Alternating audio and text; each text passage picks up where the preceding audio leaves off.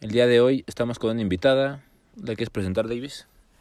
Pues estamos con María, una amiga muy querida. Yo porque la acabo de conocer. Mucho gusto en conocerte y estuvo genial el episodio. Y sí, este episodio estuvo muy, muy, muy, muy chingón. Gracias por venir, gracias por darnos tu... abrirte con nosotros y darnos tu experiencia. Y creo que es muy valiosa, la y verdad. por fluir, ¿eh? Porque no, no tuviste, no titubeaste en decir lo que piensas y estuvo genial. Gracias.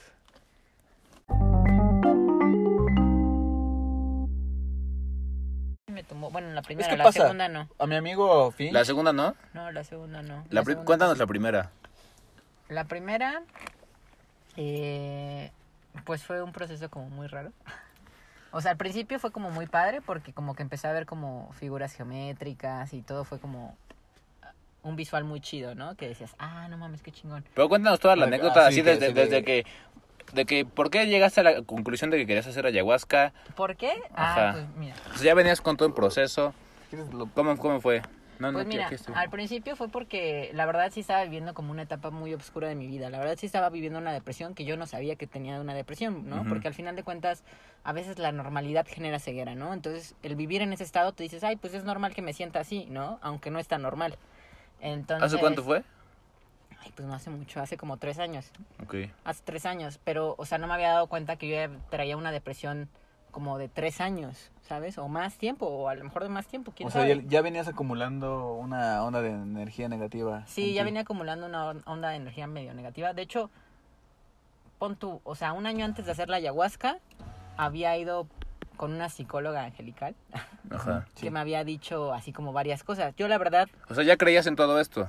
Pues es que no creía, apenas empezaba a creer. Ok, ok. De hecho, fui con Apenas psico- estabas como... Ahí empezó tu- tu, despertar, Exacto, digamos. sí, empezó mi despertar. así como- pues fue, fue, Este. le- fue leve, ¿no? O sea, ¿Fue fue, como leve? poco a poco. Sí, sí fue poco a poco, la verdad, y lo agradezco porque pues fue Sí. como amoroso, ¿no? Sí. Bueno, amoroso y no tan amoroso, porque a veces también sí me tocaron unos buenos golpes que... Mm, Unos putazos. Que sí, yo estaba así como de revol- mar de revolcadero de Acapulco, ¿no? De, órale, Ok. ya estuvo bueno, ¿no? Y otro. Ya, Ya, por favor. Otro olazo, ¿no? Pero pues está bien, así aprendes. Ese es la- yo creo que ese es el camino también como para el despertar, ¿no?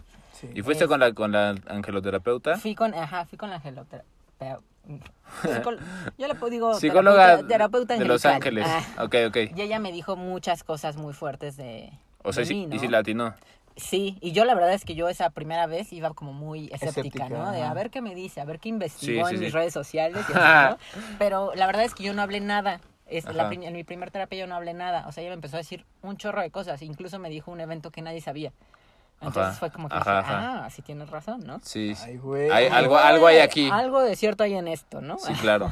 Es que sí, sí te sorprende cuando, cuando vas con ese tipo de, pues, de canalizadoras o canalizadores y, y te dicen tus cosas así íntimas y sí es como de ay. Te quedas con cara de changuito de cómo lo supo. Pero, pero, pero a la vez es bueno porque pues es, la forma en que, lo, en que lo crees, ¿no? Ujú. Bueno, entonces te dijo, Entonces, pues me dijo varias cosas que sí me impactaron. te pegaron. me, ajá, yo vivía todavía en Puebla y vivía con mi mamá en esa época. Y de hecho, entre las cosas que me dijo fue así como que te tienes que separar de tu mamá un rato para que tú empieces a ver las cosas desde otra perspectiva. Ok. Y pues me dijo que justamente que sí, mi alma estaba pidiendo justamente como moverme, ¿no? Que me dijo, eh, yo esa vez había renunciado a un trabajo que no me gustaba y pasé como dos o tres meses, se los juro, sin hacer nada, o sea, viendo Netflix todos los días. Sí. Este, es más, sin cambiarme la pijama, nada, me bañaba y me volvía a poner la pijama. Y La me de- depresión, la dep- es válido, es válido Pues es que también. es exacto, sí, y es una depresión que a, veces no te das cuenta que Sí, tienes, ¿no? Y dices, "Ay, exacto. pues es normal, ¿no? Es normal ver tele todo el día. Pero no está normal, la verdad. Entonces, esa vez me dijo eso y me dijo, oye, tu alma me dice que, que quiere moverse. Me dijo, tú te la pasas viendo todos los días Netflix. Entonces, tu alma me dice que está bien, si quieres hacer eso, síguelo haciendo, pero por lo menos mueve una patita mientras estés viendo Netflix, ¿no? Y entonces decir, ah, Sí, sí. y to- me tomé muy en serio las palabras de como que genera un cambio, ¿no? Entonces me fui a vivir a México. Y me fui a vivir la Ciudad de México. A la Ciudad de México, sí, porque pues, yo vivía aquí en Puebla y me fui a vivir a la Ciudad de México. Pero para, me- para estar lejos de tu mamá, porque te había dicho... Ajá, y porque también quería un cambio. Para Sí, estar lejos de mi mamá, para ver... Sí, ya, ya mi cuerpo lo pedía, la verdad. Entonces me, me surgió una oportunidad en México con una amiga. Eh, la verdad es que en ese tiempo yo tenía amistades muy tóxicas. Ujú. Entonces, pues yo también pasé... Te de- jalaban ahí. Me jalaron y me jalaron a un ambiente como medio oscurón. ¿Tóxicas en qué sentido? Cuéntanos el chisme. Pues, ay, ¿quieren todo? Ay, ¿quieren todo? Ah, pues ahí Sí, sí, sí. No, pues básicamente Bueno, digo, eran, lo que quieras decir, claro, lo que eran quieras amistades compartir. con las que tomaba mucho, salía mucho echar desmadre. Ajá. La verdad es que mis amistades pues no estaban tan bien pues emocionalmente. o sea, Sí. sí. eran de repente amigas que pues tenían como medio temas ahí. Problemas. Problemas, Salían para, para desquitar sus problemas. Ajá, exactamente. O sea, no digo, de repente está bien una pedita de cuando en cuando, yo no lo niego, pero No. pues ya cuando tomas nada más bien para olvidar algo o para Estás, huir de tu está- realidad. estás huyendo de la estás- verdadera causa. Exactamente. Entonces siento que ese tipo de amistades iban más como para ese lado, ¿no? Entonces yo en esta parte de te quiero ayudar, pues terminé hundiéndome más. Sí. Entonces pues sí me fui como súper profundo, ¿no? Entonces yo ya estaba en un mundo como muy... La muy noche, falso. la noche oscura del alma. La noche oscura del alma, exactamente, pues que es parte del crecimiento, ¿no? Sí. Y llegó un momento en el que llegó como que al fondo de que dije, no, ya no puedo Tocaste seguir en fondo. esto, ya, ya no, sí, toqué fondo. Que pues es bonito también, ¿no? Sí, pues tiene, tiene su encanto. Tiene su- tiene su- tú sí, sí, sí le va encantando. Pues sí, porque es como el punto de inflexión, por así decirlo, ¿no? Como de, pero inverso. Pues es que gracias, gracias a eso fue que llegaste a lo que estás hoy, ¿no? O sea, Claro, y se agradece, o sea, al final de cuentas todos los pequeños, o mira, todo lo que tú veas como bueno o malo, no es como que sea bueno o malo, no creo que al final de cuentas no hay cosas buenas ni malas, simplemente la perspectiva que tú le estás dando. sí. ¿no? O sea, este tipo de momen- este tipo de momentos sirven también para tu crecimiento y para observarte más a profundidad, porque creo que es algo que no hacemos en el día a día, ¿no? Observarnos más profundamente porque nos da miedo ver qué hay, Sí. qué hay dentro, ¿no? Sí, claro. Entonces, bueno, pues pasó esto, yo sí me fui súper profundo, súper depresión, eh, en cosas muy superficiales, yo dije, no, esto no es lo que quiero para mi vida, ¿no? Sí. Y ju- justamente ya había intentado hacer la ayahuasca como tres veces antes, y en esas tres veces antes había... Ya te había- estaba llamando. O sea, Ya, ya me había O sea, llamado O sea, ¿cómo, que habías intentado? O sea, una amiga había practicado la ayahuasca y me había platicado. Entonces yo dije, ah, pues quiero hacerla. Entonces, no sé si sepan que para hacer la ayahuasca tienes que tener un proceso de purga. purificación, eh, de purga, Sí. justamente para llegar como lo más puro posible al, al momento. sí, no comer te- carne y dormir no comer bien. carne, no, no tener sexo, no, Sí. no co- tomar drogas. no- bueno, a mí, por ejemplo, en la ayahuasca que hice, me pusieron como muchísimas cosas, ¿no? Cero drogas, cero alcohol, cero sexo, cero medicamentos, na- no carne, no Ujú. enlatados, no fresas, no café, no limón. Sí. O sea, me prohibieron un chorro de cosas y está bien porque pues llegas, la verdad es que sí llegas Purificado. purificado. y desintoxicado. Exactamente, entonces me decían, entre más purificado llegues, más te llegan los mensajes, como que los asimilas de una mejor manera. Y las tres veces anteriores, pues, siempre era así como que... Llegabas, llegabas cruda. Ajá, sí, literal, así cruda. O sea, cre- cre- creía que el after, el after de la peda era la ayahuasca, ¿Puedo ¿no? Llegar? no mames. ¿Es normal? Pues obviamente, pues obviamente, pues, mi amiga que me había invitado siempre me decía, no, o sea, así no vas a poder hacerlo. Sí. No, sabes qué mejor. Llegaba peda todavía Casi, casi. para seguirla. Ajá. Casi, casi. Pero pues es el mismo autosabotaje. O sea, y, no es tu y- momento. y- y no te no te decía efecto. No, No, porque nunca no- la tomé. porque no, porque no- mi amiga dijo, no, Ah, sabes o que sea, no vale la ah, pena hacerlo si vienes así. O sea, si no cumpliste con la dieta, mejor, no lo hagas porque... Sí, porque no te hace efecto, ¿no? O sea, Entonces que ella no. me dijo, ¿sabes qué? Igual no es tu momento, no te presiones. Entonces dije, pues está bien, es mi momento. Pero esa vez dije, sí, esta sí es mi momento. Entonces súper respeté la dieta, Ujú. todo súper al pie de, de, De la letra. Y llegó el día y pues lo hice, ¿no? Y la verdad es que sí iba con mucho miedo. Yo nunca había meditado, me recomendaron meditar antes. Y ahí fue cuando empecé a practicar justamente la meditación. Entonces, eso es muy importante, chequenlo porque... La esto- meditación, meditación, meditación, Meditación. meditación. Mediten. Anótenselo. Porque al final de cuentas, esta cuestión de la meditación me iba a servir para mi proceso de ayahuasca. Lo que pasó al principio fue que, pues al principio fue todo muy chévere, ¿no? Viendo cosas súper padres, así de, ah, wow, qué bonito. Caleidoscopios. ¿no? Caleidoscopio, sí, eran, yo veía mucha geometría Sí, y me encantaba, ¿no? Luces pasando. y ¿No viste wow. ojos? sí. Sí, también. No y vi ojo, y vi... A huevo. Después, de- después como cuando se empezó a poner medio creepy fue cuando empecé a ver como relojes derritiéndose, Ay, cabrón. también como, Como- con ojos derritiéndose. Ajá. Este, y ¿saben como con cuáles? Como los de Dalí. Ajá, como, ajá, bien Dalí. Ajá, como bien. Dalí. Y fue como que ya empecé a decir, ey, ey, ¿qué está pasando aquí? Esto Ay. ya no es normal. Quiero estar normal. Me estoy volviendo loca, Me ¿no? estoy volviendo loca. Estoy...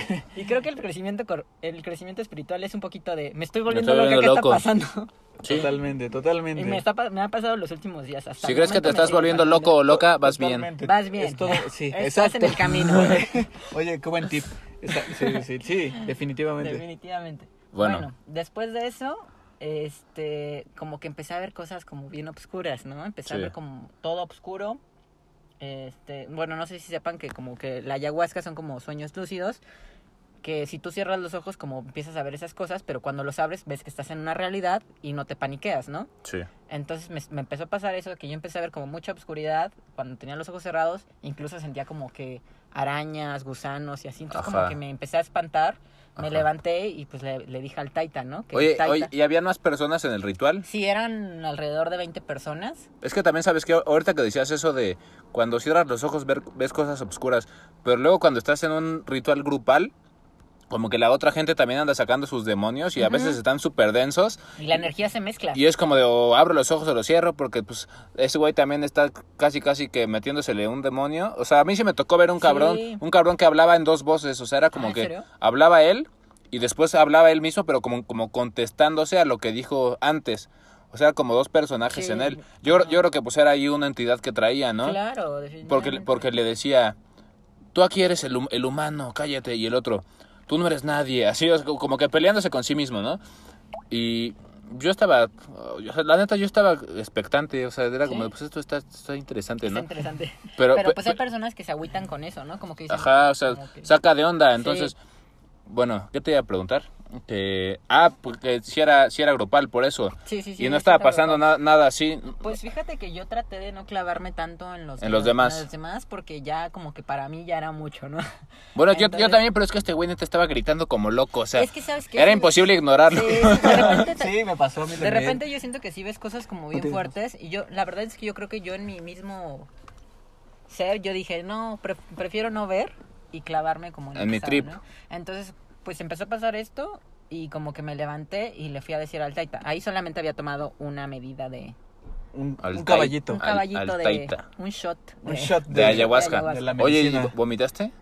Uf, toda la noche. Sí. Toda la noche Oye, me a la mí, a mí, a nunca, nunca me hizo vomitar. A mí tampoco. Yo veía a la gente Pero es que todas las personas pa- pues pasa diferente. Sí. Se supone que es como una especie de purga. Yo les puedo decir Sí, que sí, yo Es sí que, es que e- ella venía súper cargada de, No, yo sí traía... de ¿sabes depresión y de oscuridad. Mira, Sí. yo, yo ahorita estoy tomando terapia de biodescodificación. Ajá. Entonces en la terapia de biodescodificación también te hablan desde temas eh, De tu- de tu árbol transgeneracionales, genealógico. Exactamente, transgeneracionales. Sí. O temas de proyecto sentido, que es cuando fue el embarazo de tu mamá, cómo lo vivió tu mamá. Ajá. Y, y y tú, arrastraste ahí. Y yo tengo de los tres. Ah, Entonces, pues ya, pues de por sí, ya mi caso, de por sí mi, te- mi terapeuta me lo dice, pues sí es un caso especial. Sí. O sea, sí estás... Sí ando con una buena carguita que ya estoy trabajando. Una chamba. Tengo una buena chamba por delante, pero ahí vamos. Ajá. Pero bueno, esa vez, Bueno, eh, bueno, regresamos a la ayahuasca. regresando a la ayahuasca, este, pues me levanté y le dije al Taita, oye, es que sabes que estoy viendo esto y pues me da miedo, ¿no? O sea, pues es normal. Que, que ves Porque- insectos y así. Ajá, porque yo le decía, es que sabes que es como algo muy oscuro dentro de mí. Y le dije, y siento que me está trayendo y siento que me voy a quedar ahí. Y me da miedo quedarme como que en esta parte oscura, ¿no? Sí. Y él me decía, este, no, tranquila, pues es parte de ti, o sea, es parte de tu dualidad. O sea, para que haya Sí. un amanecer tiene que haber obscuridad. Sí. Entonces, pues simplemente acepta esta parte oscura que hay en ti. Y si tienes que modificar algo, pues acéptalo y suéltalo, ¿no? Pero siéntete cómoda con esto. Quiérelo. Y quiérelo, ese- esa, abrázalo, ¿no? O sea, Abraza- que abrázalo. abraza tu oscuridad. Abraza tu oscuridad Y agradecela. Y yo, fíjate que fue la primera vez que tuve como este, este concepto, porque yo siempre rechazaba mucho mi obscuridad. así Sí, de- claro. Eso, es- eso es porque nos han dicho que eso es malo y que, Ajá, y que las emociones negativas son malas y que no debes estar triste y no debes estar enojado y ajá. todo eso, ¿no? Pero al final de cuentas es entenderlo como que es parte de ti. Al final de cuentas Sí. todos tenemos pues este yin yang, ¿no? O sea, Sí, esta dualidad, ¿no? Esta dualidad. Y también hay que agradecerle esta obscuridad porque esta obscuridad es la que Te nos hace... muestra. La, la que nos muestra justamente nuestra luz y las que nos hace llegar más fácilmente a, a- Sí. a la luz, ¿no? Entonces, bueno, dije, bueno, ya me voy a relajar. Y me dijo, ¿sabes qué? Traes como un bloqueo, te voy a dar más... Más ayahuasca. No, el polvito, ¿cómo se llama? El Este, rapé. Rapé. Me dijo, Sí. te voy a dar más rapé porque traes un bloqueo muy fuerte. Entonces me volvió a dar rapé y me dijo, y en 10 minutos vienes por más ayahuasca. Ese te, te lo inhalas, ¿no? Eso te dijo, Lo ah, inhalas. qué duro. Yo inhalé dos veces rapé y el rapé es súper fuerte, ¿no? Sí, o sea, a Sí. mí se... Yo no lo hice. ¿No? ¿No, No, hiciste el rapé? No. Pues bueno, el rapé a mí se me hizo lo más fuerte, más que la ayahuasca. Sí, dicen que se siente de la mierda. Sí, no, no, no, sientes que ves estrellitas. Sí. Pero, pero te pega más, hace que se te explote más el viaje. Ajá, hace que sí, hace que conectes más rápido. porque Órale. te- como que, bueno, lo que yo escuché es que te ayuda a trabajar mejor con tu glándula pineal. O sea, Ah, como que te... Puro, puro DMT. Y entonces te dice el puro- rapé, o sea, Entonces me di el rapé, me, me esperé un ratito y me volví a dar otra vez, otra, otra ayahuasca. otra ayahuasca, otra medida de ayahuasca. Otro ¿no? shot. Otro shot, shot, shot, shot. Shot, shot, shot, Y pues ya de ahí empezaron a pasar más cosas. O sea, después de que me, me sentí como ya cómoda con la oscuridad, Ajá. Ah, O sea, sí lo lograste. ¿Te dijo eso y sí lo lograste? pues todavía estuve como medio rara y después así como que, no sé, como que todo el viaje, yo siento que el viaje es diferente para cada persona. Ujú, Claro, Obvio. sí. Todos tienen sus etapas. Yo en mi viaje como que siempre escuchaba una voz que estaba constantemente hablándome. Sí. Y yo decía... Como que pues, nar- narrando la narrándome, situación. exactamente, sí, como sí. que narrándome toda la historia. Oye, ¿no? pero esta voz, esta voz era como, ¿eras tú o era otra voz que no Pues eras es que tú? yo, yo al, principio yo no descubría quién, de Eh, quién era es, la que es, voz. es que es como un narrador, güey. Es una Pero narradora. después me di cuenta que esa voz era yo misma. Sí, Porque obvio. de cuenta que de repente hubo un momento en el que yo sí me sentía, o sea, me empezó a dar un ataque de ansiedad. Yo ya en el pasado ya había sufrido ataques de ansiedad, de que, Ajá. como ataques de pánico, ¿no? De cuando no hay mucha gente me tengo que retirar porque empiezo a sentir como sofocación. Agorafobia. Ajá, exacto. Entonces me, me, me- me iba, ¿no? Y em, volví a sentir esto, ¿no? Así como que empecé que no podía respirar y yo... Y, y, y hubo un momento en el que me sentía como arrinconada y ya no podía abrir los ojos. Y yo dije, fuck, este viaje ya se fue muy lejos. Ey, ¿qué Ey, está pasando aquí? ya no voy a regresar porque Eso es lo peor. Cuando sientes que ya no vas a regresar es yo con dije, puta no, madre. ya no voy a regresar. O sea, este ya me fui... Y me, ya me quedé loco, ¿no? Loca. Sí, yo dije, sí, es que uno lo piensa en el momento. Entonces yo decía, no, no, entras no, en no, no. pánico, Entonces entré en pánico Sí, y me la empecé, verga, me empecé a sentir súper mal, súper, súper mal. Entonces fue cuando dije, hey amigos, voy a ocupar la meditación. Ah, ok. Entonces ok. dije, relájate, empieza a respirar, todo va a estar bien, todo va a estar bien. Y ya empecé como a respirar y en ese momento fue cuando entró esta voz narradora que me decía, a ver, yo no estoy aquí para como pelear contigo, Sí. yo estoy aquí para hacer las paces contigo. Y era, y era, mi, era mi yo, Sí. era mi yo que justamente quería hacer las paces conmigo, perdonarme de Ajá. cosas en el pasado que no me Sí. había perdonado, Sí, claro. hablar conmigo misma, eh, entenderme, conocerme, que eran cosas que yo no había experimentado. Entonces fue como que dije, ah, entonces ya me calmé y fue como que, ah, ¿sabes? Fue una sensación de ya de bienestar, se me fue el ataque de pánico. ¿Y empezaron a cambiar los visuales? Sí, empezaron a cambiar los visuales, en ese momento ya empezaron a salir cosas que yo no sabía que tenía. Por ejemplo, yo no sabía que tenía un tema con mi mamá. Sí. yo no claro. sabía que tenía resentimiento hacia ella. Y en ese momento Claro. como que lo entendí. Como que todo siempre se resume a eso, ¿no? Ajá. De alguna forma como que todo se resume a lo- tus problemas con tus parientes, ya sea con tu papá, con tu con tu mamá y con tu papá más que nada, sí, ¿no? sobre todo, yo creo que son como parte de los... Los pilares. Fundamentales. Son como los pilares que escoges para encarnar y de ahí se va a resolver toda la Completamente. sí, todo el, todo el, el videojuego Sí, va a ser en base a eso. Ajá, sí, completamente. O sea, al final de cuentas, bueno, nosotros creo que venimos a este mundo y seleccionamos justamente las personas con las que llegamos. Sí, que te tiene Porque que al reflejar final- algo. Exactamente, porque pues, sí, como bien lo dices, todos son reflejo de algo y venimos a esta vida a lo mejor a aprender alguna lección que nosotros mismos ele- elegimos, Sí, claro.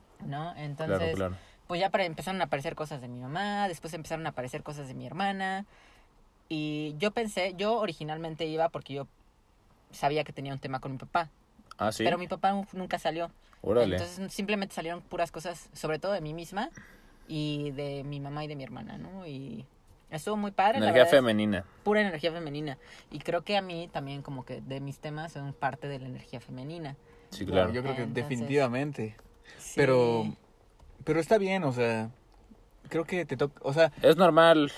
sí, creo que por eso también elegimos, ¿no? Eh, un rol, Sí, ¿no? Así un rol de, eh, ah, quiero ser mujer en esta vida o quiero ser hombre en esta vida. pues fíjate que a mí varias personas, o sea, como que así de diferentes medios me han dicho que como me han hablado de reencarnaciones mías y me han dicho que, bueno, justamente me explicaban la parte de que el alma no tiene género, ¿no? Pero cuando Sí, claro. venimos a este mundo terrenal, Escoges, este, escoges un sexo, ¿no? Sea masculino biología. o femenino, ¿no? pero el alma tiene los dos. Exactamente, el alma puede Claro.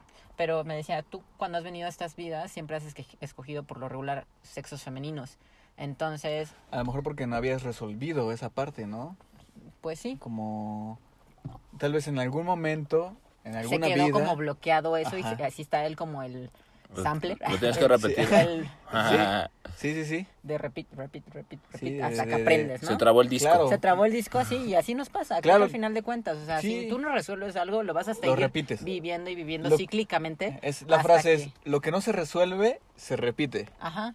Y entonces, eso pasa mucho, o sea, no solo en la misma vida, sino en, la- en las En vidas. las vidas. En las vidas. Sí, bueno, a mí es lo que me decía, por ejemplo, ahorita que les hablaba justamente de la primera terapeuta angelical con la que fui, Ajá.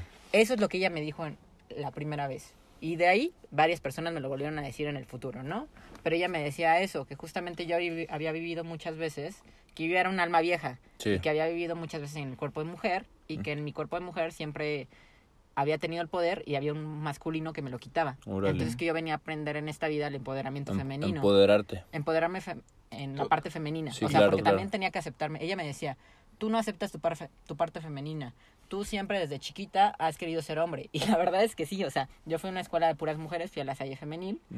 Y ahí, como, eran pura, como éramos puras mujeres, de repente nos pedían así como que a unas fu- fungir el rol de hombre, ¿no? Sí. Y yo siempre quería ser el hombre. Y yo desde chiquita, yo me acuerdo que yo ¿cómo- siempre cómo- quería ser niño. ¿Cómo era esa dinámica? Pues tenías que vestirte de niño y, por ejemplo, si tenías que bailar Te con una... pintabas bigote. Sí, literal, no. literal. Así es esto. No, sí, sí, sí, es normal, o sea, es como esta onda que como que es medio tabú, pero Ajá. es porque no, no logramos entender que todos somos mujer y hombre, ¿no? Exacto, sí, al final de cuentas es la misma dualidad que vive dentro de nosotros, exacto, ¿no? positivo, negativo, protón, electrón, que decías hace Sí. rato antes de empezar a grabar, este, sí, Exactamente, entonces justamente es la parte de aceptar tanto el masculino como el femenino en tu, Claro, en tu en- realidad, en tu dentro ser. de ti. Y, y pues a mí me costaba mucho aceptar la parte del femenino, siempre me ha costado porque pues en mi clan, en mi familia, siempre ha habido mucho abuso del hombre hacia la mujer. sí, Y en mis vidas pasadas también lo que me cuentan es que también justamente yo he vivido mucho esto, ¿no?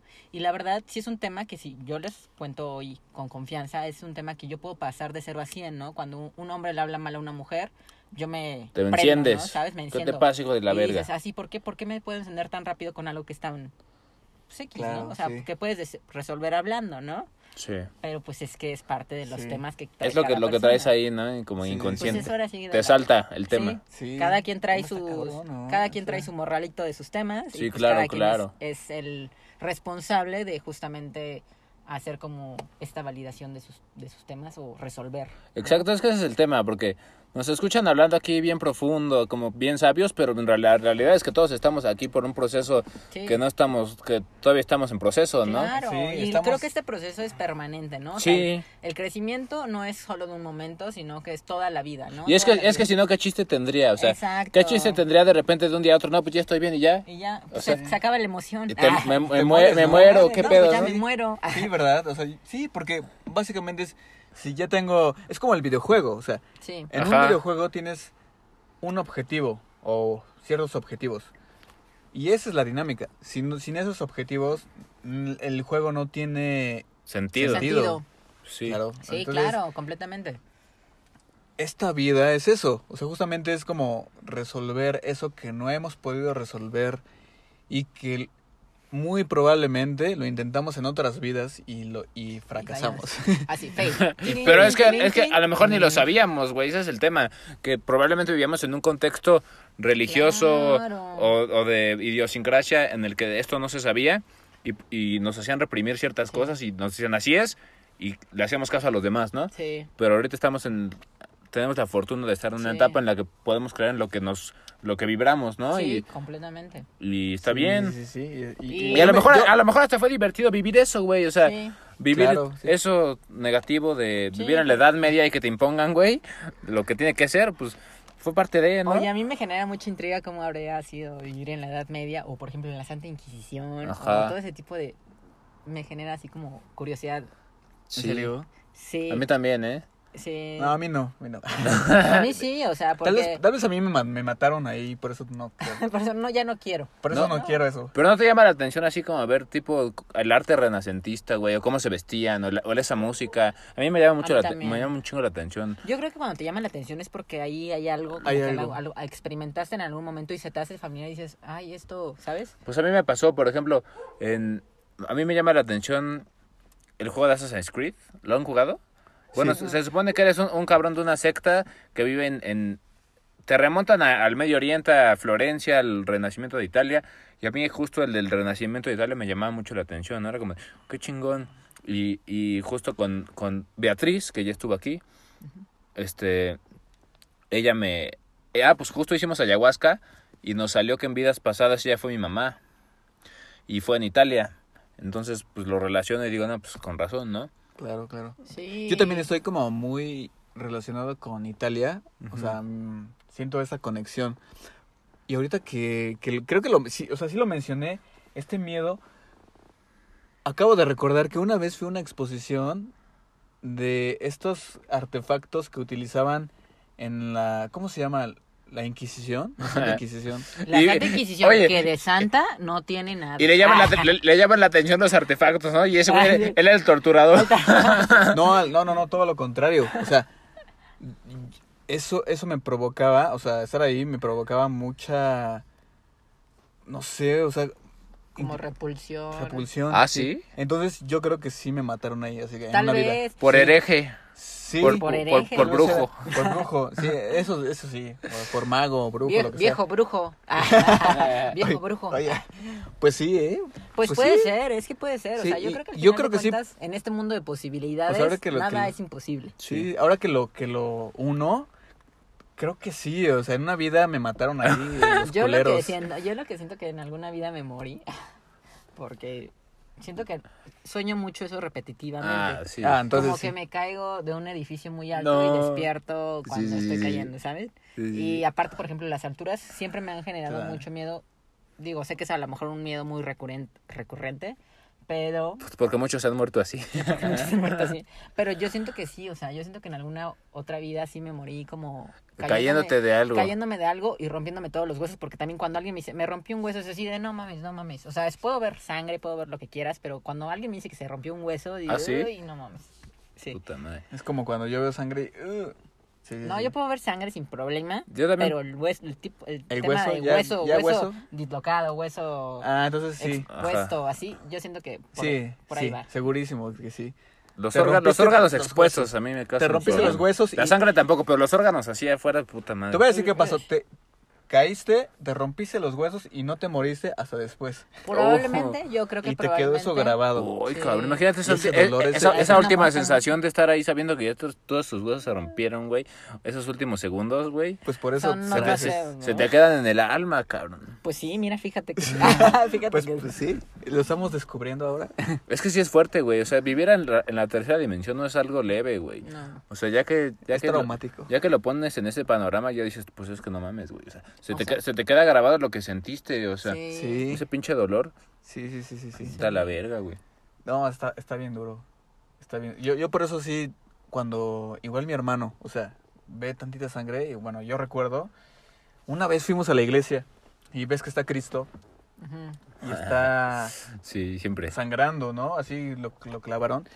Me acuerdo se me grabó e- ese, ese momento porque casi se desmaya. es- Así, ¿Qué pedo? Y cómo es como sangre que no es real, ¿no? Exacto, pero tuvo una reestimulación güey. de ver a Jesús con la Sangrando. sangre así y, y se empezó a sentir muy mal, casi se desmaya. Así, dije, A lo ¿qué mejor pedo? puede que tuvo una muerte muy parecida a como Sí. estaba en ese momento No, la pero- pero a mí te- imagen de Jesús, ¿no? Exacto. A mí, exacto. también, a mí también me pasó eso de morro, güey. Veía al Jesús y era como de, ¿por qué un güey todo sangrado?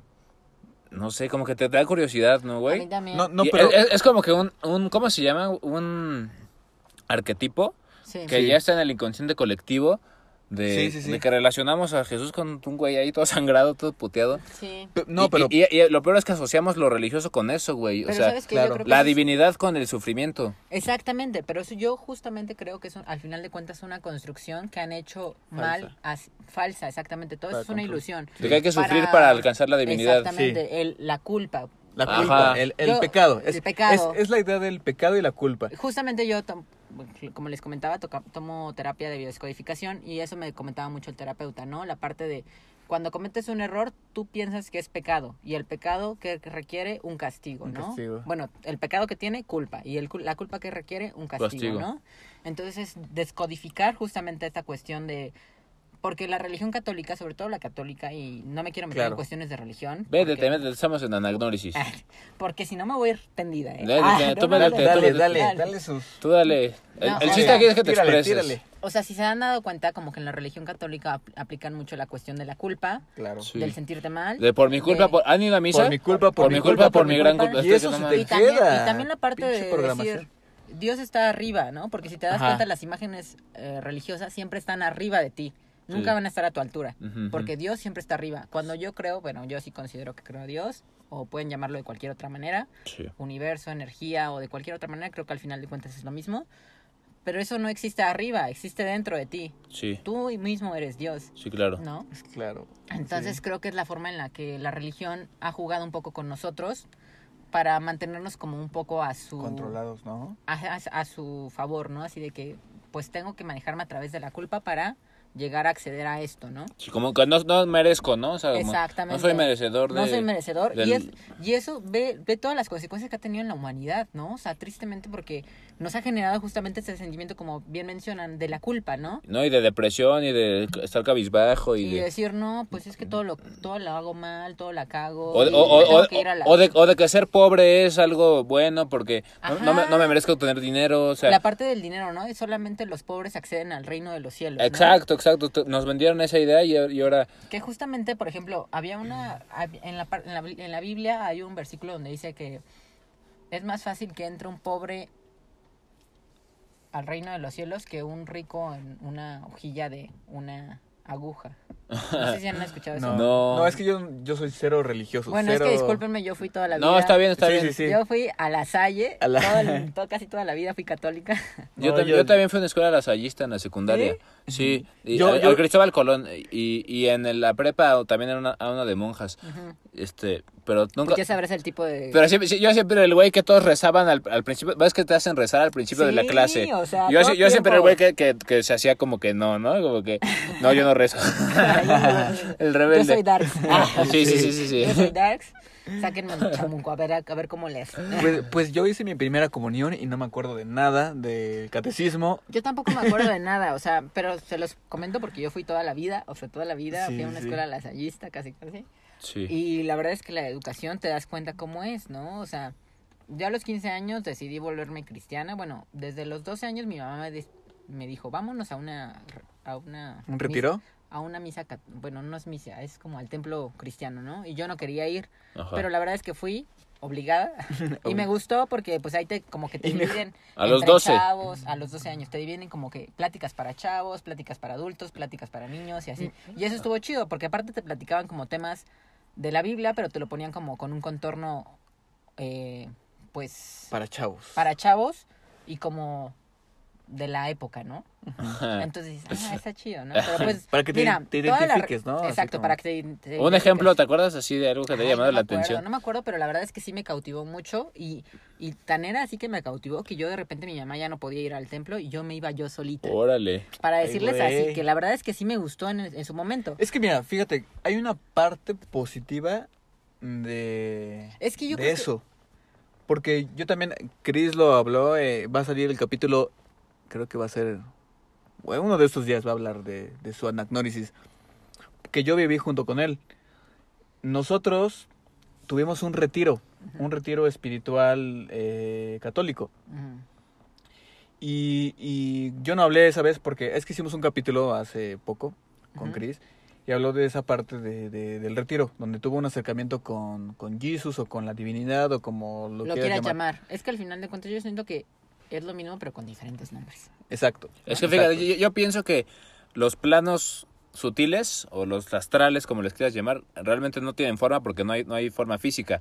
Entonces ahí se proyecta lo que nosotros tenemos en, nuestra, en nuestra mente, en nuestro Claro, inconsciente. En lo que tú puedes entender, entonces, ¿no? Y en entonces, lo que tú le llamas si, el concepto. si- si en tu inconsciente hay imágenes religiosas o hay imágenes... Claro, Eso es lo que vas a proyectar, entonces Claro. sí, sí se te puede aparecer Jesús o sí se te puede aparecer lo Claro, que, claro. la Una- Virgen. lo ¿no? que, lo que para ti sea como lo más acorde, ¿no? Exacto. O sea, si, Sí, sí, si en tu parte del cerebro, te tú- eso te representa la divinidad, así se te va a parecer. Yo Ajá. también concuerdo con lo mismo, ¿no? exacto, exacto. Porque va muy de acuerdo con Sí. la parte de cómo ha sido tu educación, tus valores, bla, bla, bla, bla, ¿no? Claro. O sea, ¿Cómo, cómo, cómo creas tu realidad a, tra- a través de ideas, no? A través de ideas. Y eso va muy conectado también en la parte de cómo te educaron desde niño, ¿no? Sí, Porque esas son cosas que tú a lo mejor no puedes controlar. claro. porque claro. fue algo que se te, se te asignó. Se y, te asignó. Y pues Sí. bueno, ¿no? O sea, ya Y- lo asimilas de esa manera. Sí, sí, sí. Y, y ya no me acuerdo, pero a lo que iba es que yo también, o sea, no es que no tacho, por ejemplo, la Biblia, no tacho las enseñanzas.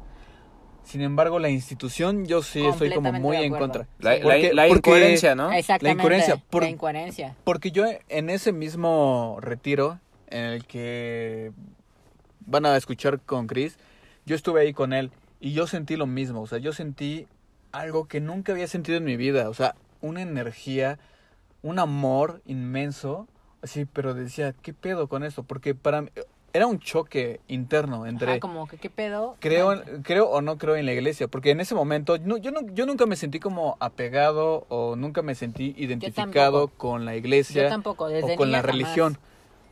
Sin embargo, en ese momento, que para ser honesto, yo fui ahí por el desmadre, o sea, para decir, ah, Eh, sí. para echar cotorreo, ¿no? Sí, para echar cotorreo. Pues yo también así lo "Ay, también güey, al principio, la Mis verdad". amigos y así vamos a echar desmadre. Pero en ese momento de oración así muy intenso, te juro que sí sentí esta presencia, esta energía por primera vez. O por, o por lo menos que yo recuerdo. Y me cambió, o sea, me cambió el chip de decir, ¿sabes qué? Si hay un Dios. O sea, si hay algo Si hay ahí. algo más. No es, no exactamente, Como nos los vienen Como- pintando, exactamente. pero hay algo. Sí. Yo también concuerdo completamente contigo en ese aspecto. Y, y te voy a decir, voy a terminar esta historia. Bueno, pues primero termina tú la tuya. Bueno, a eso iba, o sea, como que no es como, no, no está del todo mal O sea, sí lograste La- conectar con, con, Con Cristo, algo. digamos. con, con una divinidad o, o- o con la, o con Dios, o sea, con, yo lo vi- yo lo siento que fue con Dios, o sea, fu- fue una Sí. conexión que fue Con la divinidad. Real, que, que con la fue divinidad. Y, y que, pero más que nada fue como por primera vez, o sea, la que algo que sentí- no había sentido. Esa- Exactamente. O sea, y, y no es que... Por eso e- es que es una contradicción interna muy cabrona, porque dices por un momento... Niego- niego la religión. ¿no? Sí, o sea, dices, Porque tú "Ah", decías, yo nunca iba a creer en esto y y, y sí. estoy convirtiéndome en lo que juré destruir. Ah, Ah. sí, pues sí, porque y mañana estamos aquí leyendo el Evangelio, Sí, ¿no? porque, sí, porque después mañana- de esa experiencia, o sea, como que ahí Lucas estábamos. 34. Pero- Guión 8. Guión 8. sí, Sí, sí, sí, sí. porque después de ahí empecé a como a creer, ¿no? O sea, Sí. en, en algo más. Pero, Pero- qué padre, porque pero eso fue por- el imp- la- el- yo creo que fue la chispa de la conciencia. O sea, dejaste el nihilismo. Sí, sí, sí. O sea, Y no está mal, o sea, es que mira, al final de cuentas, mira, yo siento que el creer en algo que va más allá de ti o de lo que tú puedas entender no está mal. Yo creo que al final de cuentas lo que ha estado mal o lo, cómo lo han llevado de una manera incorrecta es como han llevado justamente la religión, ¿no? Que, por ejemplo, yo les estoy hablando ahorita de la parte del cristianismo y aún así ahorita les voy a decir que hubo muchas cosas que no me gustaron y por eso yo también dejé muchísimo tiempo el cristianismo, ¿sabes? O sea, yo lo abandoné porque O sea, ¿a- Pues- ¿ahorita eres cristiana? eh, pues no me gusta decir que estoy cristiana o soy de alguna religión, porque realmente no me considero de ninguna religión. Pero antes sí. Pero antes sí, ¿sabes? O sea, y sí hubo mucho tiempo en lo que lo creí y hubo un momento en el que un pastor me dijo algo así como que de mi cabello porque lo traía pintado y yo dije, ¿qué pedo? O sea, y como que me hizo sentir muy avergonzada por eso, ¿sabes? Y por eso renuncié mucho tiempo a, a la parte, que es lo que te digo, que en nuestra condición humana, la parte de los pastores, padres, religión, como quieras llamarlo, o sea, te hacen creer unas cosas que ni al caso, como lo que hablamos justamente del pecado, es una. que el error es un pecado, ¿no? Y el pecado merece una culpa interminable, ¿no? En la que tienes que estar castigado de por vida, infinitamente. Cuando no es así, cuando, cuando tú cometes un error, lo que pasa es que puedes corregirlo, porque es un error, Sí, no es un pecado. claro. Entonces también es cuestión de desmitificar esta parte, ¿no? Que es lo que hace Por- la religión, porque que es lo que estoy en contra. Voy a decir algo que puede ser muy fuerte para. Y lo he dicho así como a personas que a lo mejor no estaban preparadas y. Y lo han tomado Lo no tan siento, bien. lo siento, pero el pecado no y con, existe. Y con, y con, con disculpas del presidente Washington. Ah, con disculpas del presidente Washington. Claro. No sé por qué. ¿Por qué? eh? ¿Por qué, Sí, de- yo- ¿por qué del presidente yo- Washington? No, yo- yo yo- nada más- Ah, bueno. Bueno, eso, el pecado no existe. Es, No existe, es una ilusión. es una ilusión, exactamente. O sea, no existe, no, no tienes por qué sentirte mal por algo que hiciste o que... Porque es que, ¿sabes qué? Mira, yo creo que al final de cuentas la, el pecado y la culpa va muy ligado también a la condición de cómo te educaron. Por ejemplo, si a ti te educaron en una...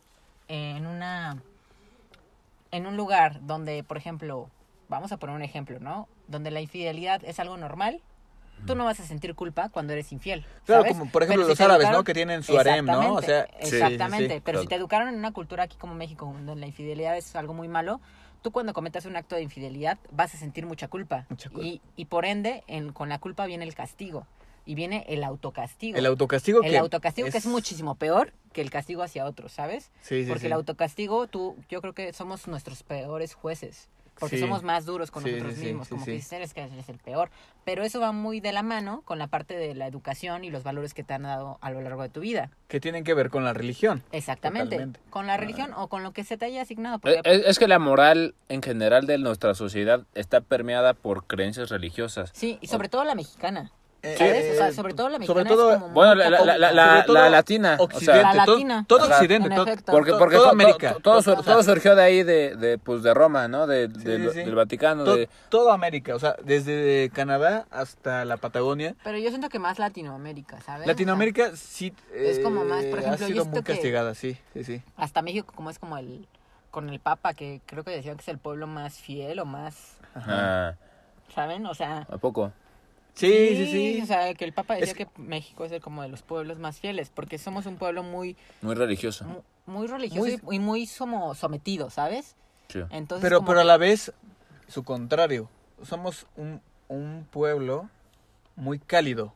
también es que son las O sea, influencias muy de sanguíneo, repente. muy, muy de, de, de que realmente nosotros, o sea, y pues nosotros somos mexicanos, vivimos esa, esa euforia, por así decirlo, de, de, de la vida, de, de, de la fiesta, Es como de, yo creo del que son, amor. al final de cuentas son los dos lados de la cara, ¿no? Sí. Tienes el lado bueno, el lado positivo y el lado no tan positivo, ¿no? El Claro. lado negativo, que al final de cuentas es lo que genera nuestra dualidad y es lo que tenemos que aceptar. No, pero la, moral en general de lo que creemos que está bien y lo que está mal está totalmente permeado por, por las creencias religiosas. O Sí. sea, es como el, Completamente. como el eje, o sea, que nos han dado, ¿no? Como Sobre Sí. todo creo que en la parte, y veámoslo desde un concepto más histórico o más cultural, desde la parte de la conquista, ¿no? O sea, la conquista española, cómo fue como una parte de sometimiento hacia la religión, ¿no? Hacia lo que nosotros veníamos creyendo y hacia lo que se nos impuso. Sí, se impuso. Sí, Entonces, al final de cuentas, esta imposición, a pesar de que hayan pasado ya 500 años, o sea, se sigue demostrando porque desde el nivel biodescodificación pasa que es una cuestión que es transgeneracional y va pasando como un código que va pasando de generación en generación. Y Sí. si no se resuelve en cada generación, cada vez va siendo más fuerte, más fuerte, más fuerte. Sí, porque no- nosotros somos el resumen de todo eso. O sea, Exactamente. nosotros lo vemos muy lejano de que no, eso ya pasó hace tantos, no sé, 300 años, ¿no? Ajá. Pero ya si lo ves, bu- bueno, menos, tal vez, no sé. Ya No, per- fueron, como per- 500 per- años. perdí ¿no? la noción del tiempo. Pues ya son 500, mm, casi seis. Fue como en 1500. la conquista 500, española fue sí, como... Mil- güey. mil- sí, bueno. Eh, O sea, si te pones a ver tus ancestros, tus ancestros, yo tengo, tengo, tengo una imagen, a ver si lo encuentro ahorita rápido, pero es don- pero te sale así como, tienes dos abuelos, tienes cuatro abuelos, ¿no? Luego Ah, sí.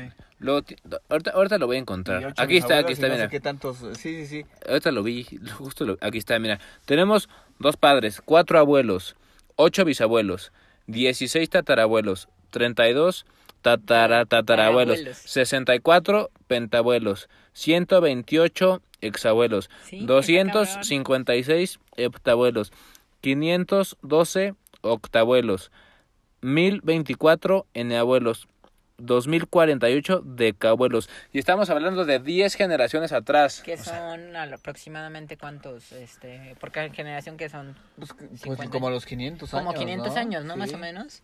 2048 personas murieron para que nosotros estemos aquí. O sea, Ajá. dime si no somos el resumen de todo eso. O sea, Claro, lo y veo- es que- Toda lo- la información Toda la- eh, que según, traemos. según biodescodificación, todo eso se va transmitiendo de generación en generación. O Claro. sea, y se va transmitiendo también de una manera genética. Ajá, ¿sabes? hasta, hasta O sea, biológicamente Biológicamente está comprobado que esas informaciones se, se va transmitiendo- transmiten se transmite, en las o sea, células. por más que tú quieras rehuir a tu pasado, ahí está. ¿Sabes? Y lo estás viviendo y a veces lo estás viviendo de una manera inconsciente. O sea, a veces tienes problemas Y- que... incluso con- aunque lo sepas, así como que es bien duro, o sea, muy duro aceptarlo, aceptarlo. Y lo primero que hacemos es negarlo, decir, no, yo eso no. La negación es el primer paso. Y mientras más lo niegas, más está Más ahí. ahí está. Dicen Ajá. que el resistir es persistir. ¿no? Ajá. Y entre la resistencia, pues ahí más, entre más resistas, más se va a quedar más crece. Sí. Exactamente. Porque le estás dando atención, le estás Sí, dando exacto. poder. Y le donde estás- está tu Es atención. como la liga. está- Mira, donde está tu, tu atención está tu energía. Sí, Entonces, la energía creo que es la cuestión más poderosa que tenemos, que es lo que está hecho todo. totalmente. Y si tu atención está ahí, tu energía está ahí y toda tu energía tiene un poder muy fuerte. Yo le decía hace rato a, a Davis, o sea, a veces vivimos tan inconscientes del poder tan profundo que tenemos, porque todos los humanos, todos los seres vivos, yo creo que tenemos un, un poder muy grande, pero no estamos conscientes de ese poder. Entonces, en esa inconsciencia de poder, lo- ese poder lo ocupamos en nuestra contra más que en nuestro favor, ¿no? Sí, Desde la parte de... de- inconscientemente. inconscientemente, justamente, de, por ejemplo, el estar pensando en un, en, un pensamiento que es algo negativo, ¿no? Que de que estás en la calle y tienes miedo de que te van a saltar, ¿no? Ajá, y eso funciona también a, a nivel físico de una manera de que el campo electromagnético. Eh, el campo electromagnético es algo que está comprobado científicamente que va, em- va emanado desde la parte del corazón. El corazón. Y el corazón emata un, eh, el corazón Emana. emite, emin- emana un O campo- emite. emite o emana un campo electromagnético que abarca un radar de 3 metros. Sí. que es como Que es el también aura. podrían llamarlo exactamente ay me robaste las palabras el aura justamente Exacto. Sí. entonces esa misma aura o ese mismo campo electromagnético es el que te hace atraer o rechazar repeler. Resonar. Es- o rechazar las cosas que no quieres no pero si tú estás pensando por ejemplo me van a asaltar pues es muy probable que tú vayas por la calle y puedas ir con un amigo y a lo mejor tu amigo no piensa eso y tú sí y van los dos caminando por la calle y los asaltan y Sí. solamente te roban las cosas a ti y a tu amigo no no Y aquí entra, aquí entra mucho la parte del miedo y de porque obviamente también tiene su utilidad, ¿no? O sea, está bien estar pendiente de que no te puedan asaltar, porque es una realidad. O sea, no puedes negar que te puedan asaltar, pero si estás todo el tiempo pensando en eso pensando en eso y, y Ah. teniendo miedo, o sea, una cosa es Claro, estar claro. alerta y otra cosa es estar pues miedoso, ¿no? O sea, estar ahí como Mira, es sintiéndote víctima del mundo, güey. Es algo, es algo que te explicaba de las probabilidades. La- Y, es, y, y esto viene como una, en una onda de, a lo mejor un poco más científica, matemática, etcétera. Las probabilidades. ¿Te, te acuerdas cuando te, te explicaba de cuando tú tienes una idea de algo, por ejemplo, de un accidente? Las probabilidades de que tengas un accidente dependen de, en primera, por ejemplo, tus pensamientos. Pero también depende de la gente con la que te juntas, depende de... O sea, el estilo de vida que llevas.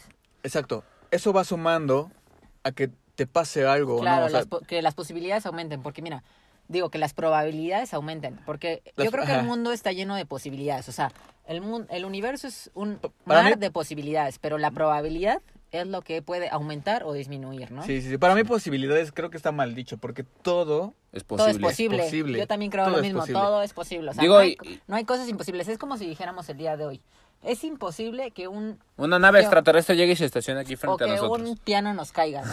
O que un piano nos caiga ahorita, ¿no? Dirías, Sí. "Ah, es, impro- es imposible que un piano nos caiga ahorita. Capaz que una avioneta trae un piano y se le cae. Exactamente, exactamente. pero Exactamente. cu- exactamente, pero ¿cuáles son las probabilidades, no? O sea, no existe la probabilidad. Y, y aquí es donde entra la parte de que a lo mejor ni siquiera estás pensando en que te van a asaltar, pero probablemente lo necesitas vivir para aprender que te pueden asaltar, güey. Claro. O sea, O sabes que también puede ser la parte de que llevas una culpa tan grande que dices, es que, Me- es que sabes me qué? merezco que me, me a- merezco que me asalten porque yo no merezco tener todas estas cosas. Porque Sí. eso es algo también a que nos pasa mucho a los humanos. Incon- inconscientemente. parte- inconscientemente tenemos esta parte de que el sentido del no merecimiento, ¿no? no, no o- merezco esto. Oye, o a la inversa, que seas un cabrón que piense que lo merece todo y que el mundo le debe la vida a él y ti- necesites que te pase algo para que entiendas que tú no eres el centro del mundo. también, o sea, es que al final sí, es que to- todas son posibilidades que Exacto, y el universo hay miles de circunstancias posibles que pueden hacer que la misma circunstancia te pase.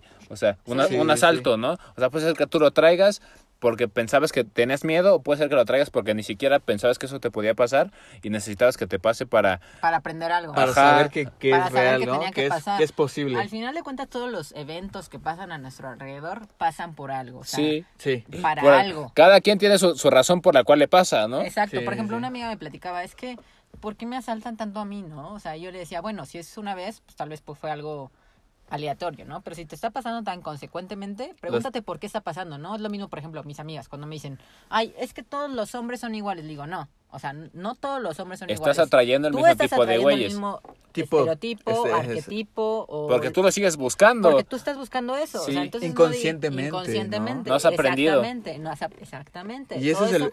Entonces, es tú inconscientemente, esto es justamente la parte que les digo de tenemos tanto poder que no nos damos cuenta de Sí. cómo atraemos las cosas, pero en ese atraer las cosas lo ocupamos en nuestra contra, ¿no? Que atraemos lo que no nos conviene más que lo que nos conviene.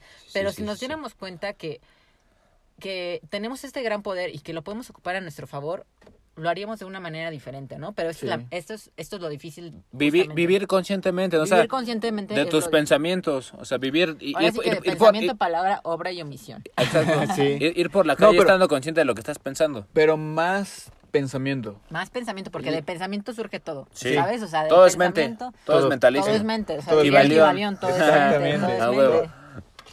O sea, todo es mente y Jean-Pierre Garnier dice, porque habla de, de, de Jesus, dice que, que él decía que no le desees, o sea, es como, como no, le, no, no le hagas eso a tu prójimo que no desees para ti mismo, ¿no? Pero dice, aquí hay algo más profundo, es más bien no pienses, porque viene del pensamiento, no pienses en aquello que no deseas a Para tu prójimo mismo. para ti mismo. Sí, Porque, porque tú puedes decir, ok, mi vecino, ah, o sea, estás, eh, no sé, al- algo te hizo y te encabronas con tu vecino y le deseas el, el todo el, El peor el mal de peor todos, mal de ¿no? todos, pero no le haces nada, solamente lo piensas. Y dices, bueno, pues no, no le estoy haciendo Pero nada. ese pensamiento al final de cuentas emite una frecuencia, una vibración. Y esa, esa frecuencia de vibración yo creo que emite, se emite como un... ¿Cómo se llaman esos que regresan a ti? Eh, Boomerang. boomerang. Es un efecto boomerang en el que tú emites el pensamiento y se va como un boomerang que al final de cuentas va a regresar a ti. Digo, yo soy de la Sí. idea que no, que no tienes por qué quedarte con las cosas. O sea, si tu vecino te hizo algo, yo creo que tú tienes todo el derecho de defender, de, decir- decirle, Claro, oye, oye, no o chingues, sea, güey. no No, es- sí, sí, sí, pero, pero, pero, Pero mira, Ana, yo a lo creo que, que... entender tus emociones, ¿no? Pero, pero, Antes- sí, sí, sí, a lo que voy, y más, y más importante de, de- porque no tenemos, con, o sea, el punto es que no, te, no siempre tenemos controles de las emociones y de los pensamientos. Sí. Y tú no lo, y tú no lo razonas de esa manera. En el libro de eh, Secretos de una mente millonaria, se lo Ah, recomiendo, habla justamente de esto que estás mencionando, Davis. O sea, dice, por ejemplo, a veces tenemos una mentalidad de, prove- de pobreza que no nos damos cuenta, ¿no? Oye, O sea, déjame hacer una observación rápido. Es que dijiste el libro de secretos de una mente millonaria está chido porque aceptas perspectivas de todo tipo, ¿no? O sea, a veces en, un libro que ni siquiera es de esoterismo, de ocultismo, encuentras cosas, ¿no? Claro, de, cosas de- que- de gente que desde otra perspectiva aprende, bueno, sigue Sí, diciendo. sí, sí. Sí, al final de cuentas siempre son perspectivas diferentes y yo creo que el Y objetivo todas del- aportan. Y, y Yo, se objetivo- conectan. yo creo que la- al final de cuentas el objetivo de la condición humana es justamente tener el mayor número de perspectivas que te hagan entender las cosas desde otra visión, ¿no? Porque a veces cuando estamos cerrados en nuestra mente solo lo vemos desde una perspectiva Sí. y no nos damos cuenta que a lo mejor hay otras 359 perspectivas que te pueden en- aportar. te pueden aportar y que lo puedes ver de así de, ay, ¿por qué no lo vi desde esta manera? Claro. No era diferente, ¿no?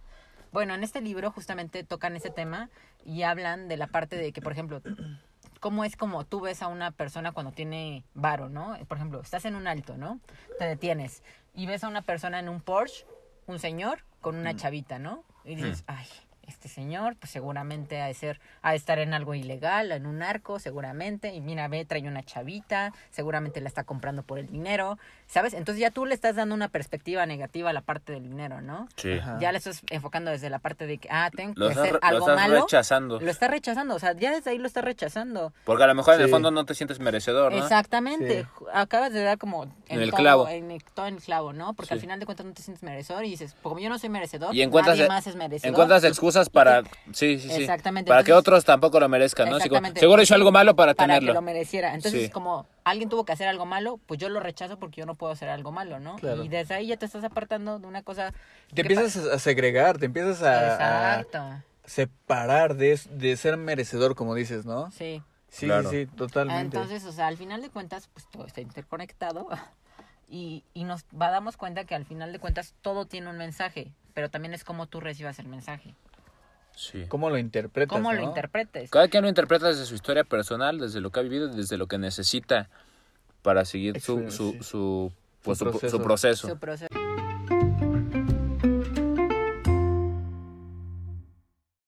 Y bueno, con eso terminamos el podcast del día de hoy y agradecemos a María por estar aquí compartiendo su experiencia y pues su sabiduría. Una nueva encanta. miembro del elenco de Anagnórisis. Muy bienvenida seas, porque estuvo muy chido este episodio y aportaste muy buenas ideas. No, te, Y, te yo vamos a seguir invitando. Claro, claro. No, hombre, muchas gracias a ustedes. La verdad es que yo escucho mucho su podcast. La verdad es que me gusta mucho. O sea, creo que son chavos que tienen una conciencia súper expandida. que Como que a veces es muy difícil encontrar como ese tipo de personas y hablar como ese tipo de temas tan Tan- abiertamente y tan como amigos. Y tan que- fácil, ¿no? Y tan Aquí. fácilmente, Sí, porque sí, la sí. verdad es que no son temas que se pueden hablar tan fácilmente. No, pero la, ¿sabes? cualquiera, la gente se enoja, ¿no? de- o de repente sí dicen, ¿qué pedo que está, está loca? Ah, está sí, loca. exacto. Ah, o se enojan, o así. to the club. Entonces está padre como que de repente por pues tener este espacio para poder entablar Ex- ese tipo de conversaciones. Y expresarte. y expresarte así sí, libremente, ¿no? O sea, como es. Y ser Y ser tú. Y compartirlo, ¿no? Porque, porque eso le puede servir a otras personas. Exactamente, porque sabes, o sea, yo es lo que luego pienso, digo, no manches, o sea, si yo hubiera escuchado a lo mejor un podcast a los 15 años así, puta, o sea, a lo mejor mi Sí. mundo hubiera sido muy diferente hoy en día. Agradezco como es, la verdad es que agradezco como han sido mis tiempos, pero al final de cuentas, si tú puedes aportar algo a alguien que le puede generar una semilla o que puede ser un cambio para otra persona, es como lo más grandioso que puede existir sobre Sí, tu vida, ¿no? Por pequeño que sea Por el mensaje. sea, exacto. Sí, mira, si mi mensaje le llegó a una persona, puta, yo soy la más feliz, ¿no? Sí, Sí, claro, claro. Porque todos tenemos la oportunidad. O sea, yo creo que el cambio es la única permanente que existe en nuestras vidas. Claro. Y, y el cambio es algo que a lo que tenemos que sentirnos como cómodos. Sí, hay que abrazarlo. Hay que sí, aprender a abrazarlo y a veces como que nos cuesta porque no nos enseñan, ¿no? O sea, Sí, Nos aferramos a. nos aferramos a seguir en la normalidad, ¿no? Pero el cambio es algo muy bonito. Sí, sí, sí. Entonces, de repente escuchar como palabras de otras personas es lo chido. Cambiar el chip de el lo chip. estático al cambio. Aunque, aunque te tachen de loco, ¿no? Como dije, como dije en el- algún momento de este podcast, si te están tachando de loco es porque vas bien. Claro.